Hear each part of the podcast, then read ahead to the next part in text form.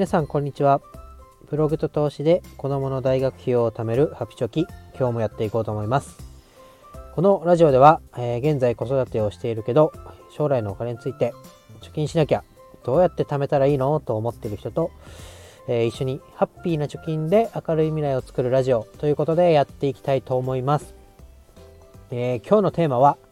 えー、めんどくさいを打ち破る。とりあえずやってみよう。やってみたら変わるぞ。ということで、えー、話したいと思います。えー、かれこれ、この1年、まあ、いろいろこのテーマ、ラジオのテーマでもある、まあ、お金のことについてとか、えー、まあ、ブログを書き始めたりとか、いろいろこうやってみて、まあ、感じたこと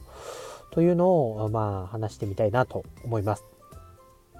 えー、まあ、お前の話だろうと言われればそれまでなんですけど、まあ、タイトルで言った通り、えー、何でもかんでもですね、こう、めんどくさいっていう一言で、えー、片付けてしまいがちだったなということに、えー、最近気づきました。まあ、特に、うん、この間のラジオでも言いましたけど、まあ、楽天経済圏で、えー、11万ポイントを1年間でもらったよと。11万円もらうって結構な額というか金額ですよね。楽天ポイントって1円1ポイント1ポイント1円っていう価値と大体同等ですから、まあ、11万円を、まあ、サラリーマンやってて1年で給料11万円分上げろって言われてもそんなうまくいかないっていうのはもう皆さん、えー、分かると思いますけど、まあ、それだけこう大きな額が、まあ、やってみたことでポンと自分の手元に、まあ、降ってきたっていう感じですね。でまあ何でもそうだと思うんですけどその楽天経済圏っていうのを取ってみてもまあ噂には聞いたことあるよと。ただまあなんだろうお金持ってる人がやるんでしょうとかなんかいろいろカードを作ったり、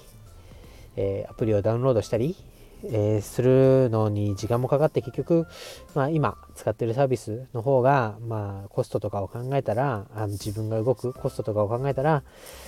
まあそっちの方がいいんじゃないの？と思ってやらないっていうのをうーまあ自分楽天経済圏以外のところでも思って、まあ、めんどくさいということでやらないことが多かったです。ただ、そういうやってみた結果、まあ、ちょっとずつこう調べながら間違えながら動いたことによって、まあ、いい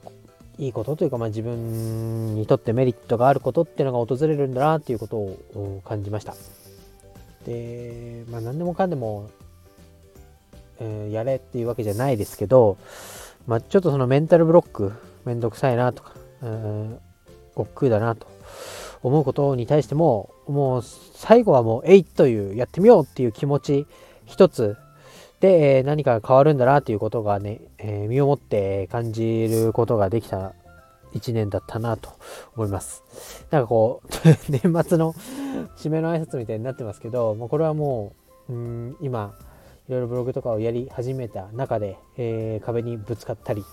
とか、まあ、投資をしましょう、えー、将来のお金を、えー、作りましょうと言ったはいいけど、まあ、その投資の元手となるお金を稼ぐのに苦労しているという今現実がある中で、まあ、こう続けていればとか改善をしていけば、えー、自分が目指すところにたどり着けるのかなという不安もありながら今動いている状態でふと振り返った時にやっぱりこう行動してなんぼだなと。動かなかったら何も変わらないなっていうのを思ったので改めてこう自分に言い聞かせるつもりでもうんまあ、何かこう、ね、動くのにブロックがかかってる、まあ、嫁ブロックとか旦那ブロックとか なんかね、ね、いろいろ世間的には言われることがありますけど、えー、そういうことを乗り越えて、まあ、小さいことでも一個ずつコツコツコツコツやっていくのがやっぱり大事だなやんなきゃいけないなと思って、えー、今ラジオを撮っています。えー、まあ、まとまりのない話ですけどやっぱりこう初めちょっと面倒くさいと思ってやった。うん。楽天モバイルなんかもそうです、えー、今のままでも別に、えー、そんなにね月何千円しか変わんないからいいかなみたいなところ思いましたけど、まあ、いざやってみたらうん基本料が安くなってでおまけに楽天ポイントももらえてでその分浮いたお金で、えー、投資をしたりとかビットコインを買ったりとかなんかそういう風に自分の人生がこうちょっとでも良くなるような行動に今つなげられてるんだなと思うと、まあ、やってよかったなと。あとはこうブログで今まだ収益がない状態ですけどなんかちょっとこの間楽天のなんかアフィリエイトで57円なんか、ま、出そうみたいな感じで連絡が来てたんで、もしかすると初収益57円っていう記録になるかもしれませんが、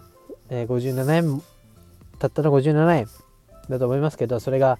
えー、10回、20回とこう積み重なっていけば1万、2万、10万みたいな感じになっていくと思いますので、まあ、この自分のこの30歳、30代で、えー、挑戦をしているという、え、記録も含めて、えー、ちょっとずつ進んでいければいいなと思いました。えー、ちょっとまあ、なんだろう、今日はこう自分の振り返りみたいな話になりましたけど、また明日から、えー、お金に困らないように今から、えー、コツコツやっていきましょうという話で、えー、皆さんの役に立てば